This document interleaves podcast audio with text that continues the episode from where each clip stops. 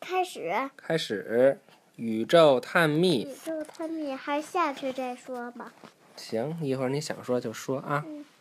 今天要讲的是矮行星冥王星。科学家对冥王星知道的不多，冥王星如此遥远，与以至于用望远镜也几乎看不见。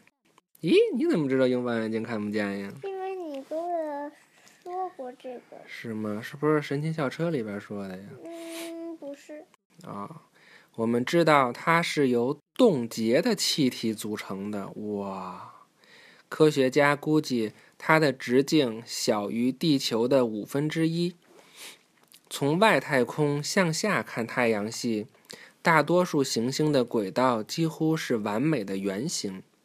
冥王星的轨道看上去不那么圆，和其他行星的轨道相比，更加显得椭圆。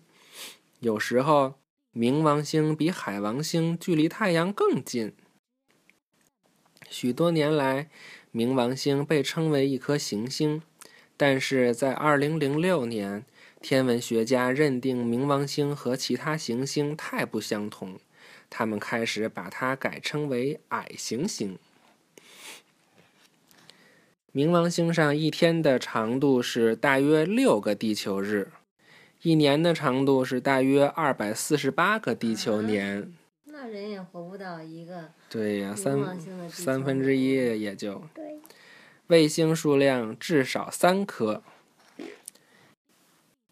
看这一页，就显示了从冥王星的表面上看卫星卡戎，也叫是什么意思？也叫冥卫一，就是它的卫星的名字呀。这它最大，对，可能是什么样子？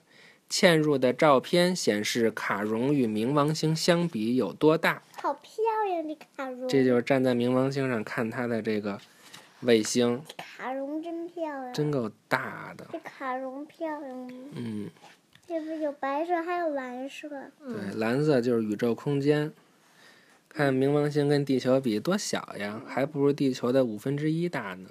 哦，那冥王星也比海王星小好多呗。对呀、冥王星比木星和土星更小。对呀、是啊海那海它王们星还是地球的四倍呢，是吧？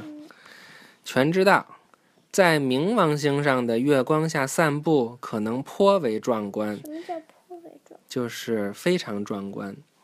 就像我冥们那天看烟花一样，嗯。好多好多好多。冥王星的卫星卡戎冥卫一比冥王星尺寸的一半儿还大，就相当于我们的天上有一个特别大的月亮，是不是很壮观？嗯。